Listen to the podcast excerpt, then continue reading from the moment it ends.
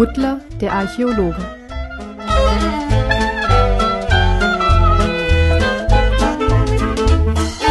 Kapitel 6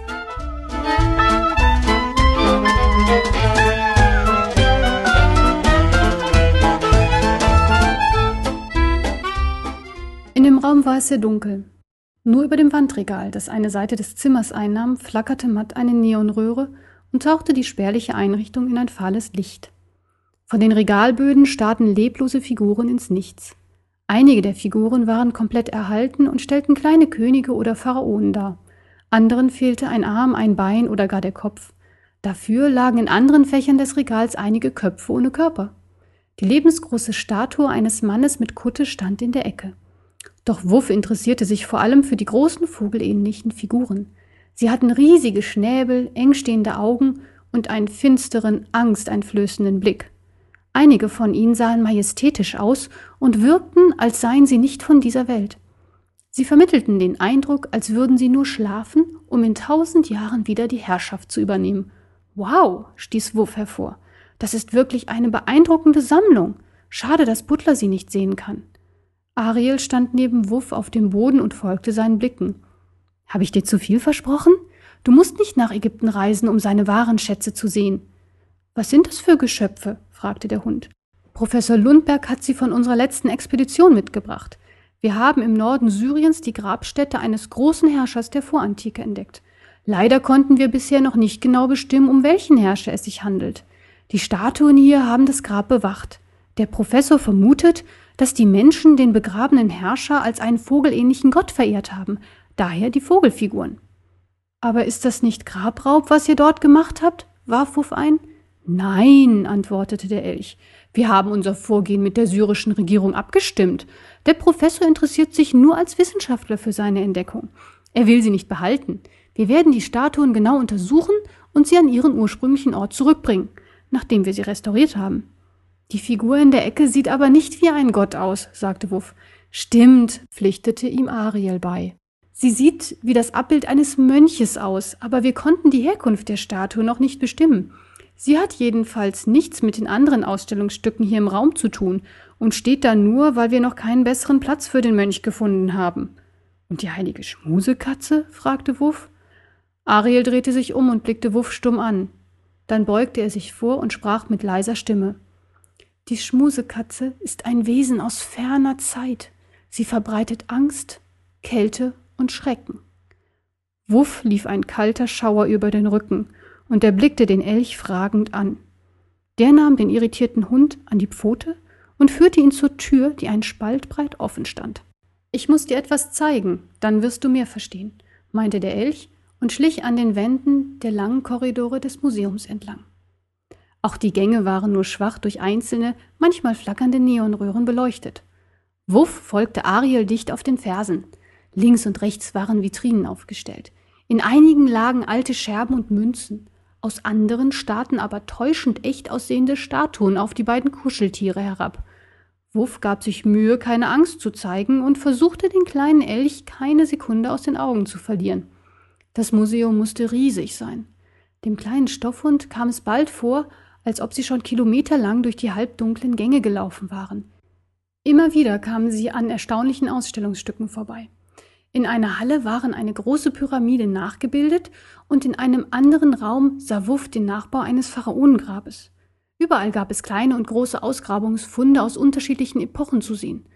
Doch es waren nicht nur die Schätze der Pharaonen, sondern auch Dinge des täglichen Lebens ausgestellt.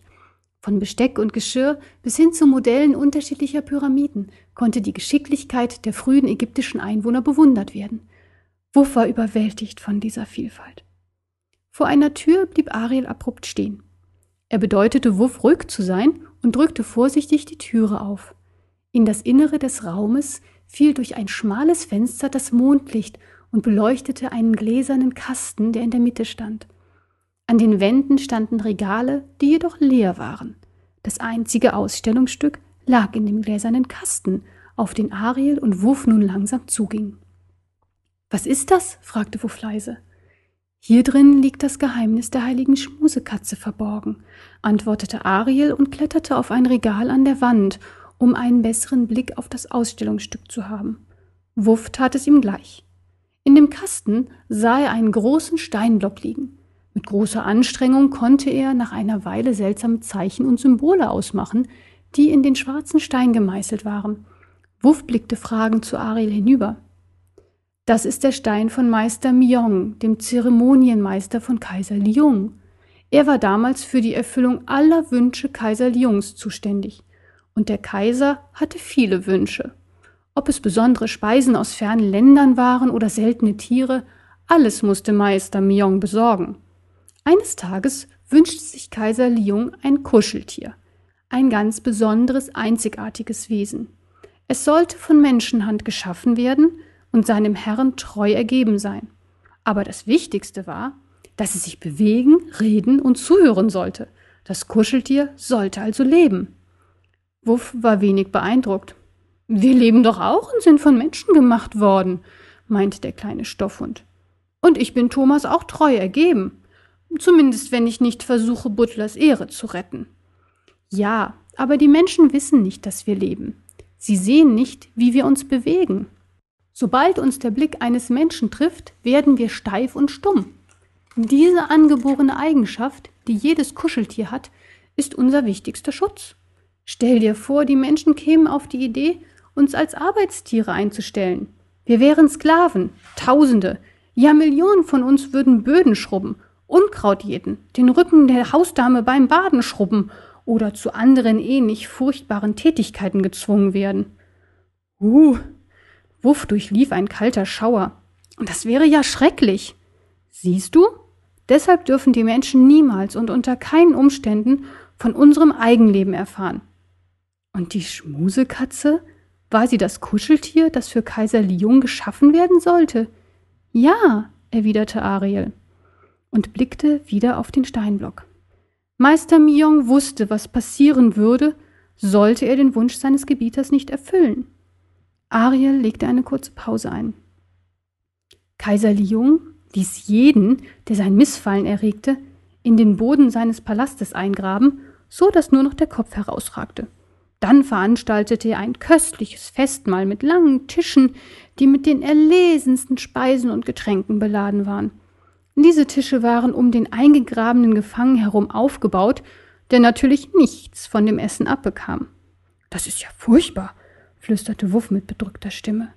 Bei diesen Aussichten hätte ich mich wohl auch bemüht, die Wünsche von Kaiser Liung zu erfüllen. Ariel fuhr in seiner Erzählung fort. Und so kam es, dass Meister Myong alles versuchte, um dem Befehl seines Herrn zu genügen. Doch er wusste, dass ihm nur schwarze Magie helfen konnte.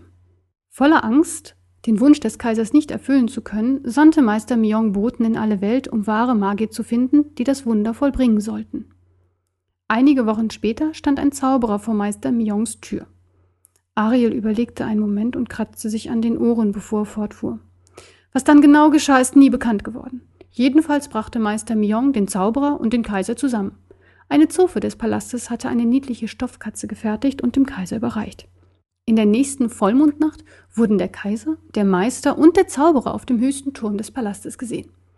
Gewitterwolken zogen auf und aus der Ferne drang Donnergrollen zum Palast. Mit einem lauten Knall schlug ein Blitz in den Turm ein, auf dem die drei standen. Und dann? Wurf blickte gebannt zu Ariel hinüber. Der Kaiser war tot. Man fand seine Leiche auf dem Turm. Sie war verdorrt, so als wäre jede Flüssigkeit aus ihr herausgesogen worden. Der Zauberer war zu einer Statue erstarrt. Nur Meister Myong schien die Nacht auf dem Turm unversehrt überstanden zu haben. Der Rest ist schnell erzählt. Das Volk befand Meister Myong für schuldig, den Tod des Kaisers herbeigeführt zu haben. Zwar war jeder froh, den verhassten Kaiser los zu sein, doch konnte man eine solche Tat nicht ungestraft lassen. Man sperrte Meister Myong in ein finsteres Verlies im Palast ein, wo er Jahre später starb. Und der Stein? Wuff deutete auf das Ausstellungsstück. Den fand man viele hundert Jahre später bei Ausgrabungen in dem Verlies, in dem der Meister gefangen gehalten wurde. Wir vermuten daher, dass er von Meister Myong in den langen Jahren seiner Gefangenschaft eigenhändig gemeißelt wurde. Was steht drauf? Es ist das Geheimnis der Schmusekatze. Der Text ist in einer sehr alten und schon lange ausgestorbenen Sprache verfasst. Bisher konnte nur der letzte Satz der Inschrift in unsere Sprache übersetzt werden. Ariel machte eine Pause. Dann sagte er, der Kaiser ist tot aber seine böse Seele lebt.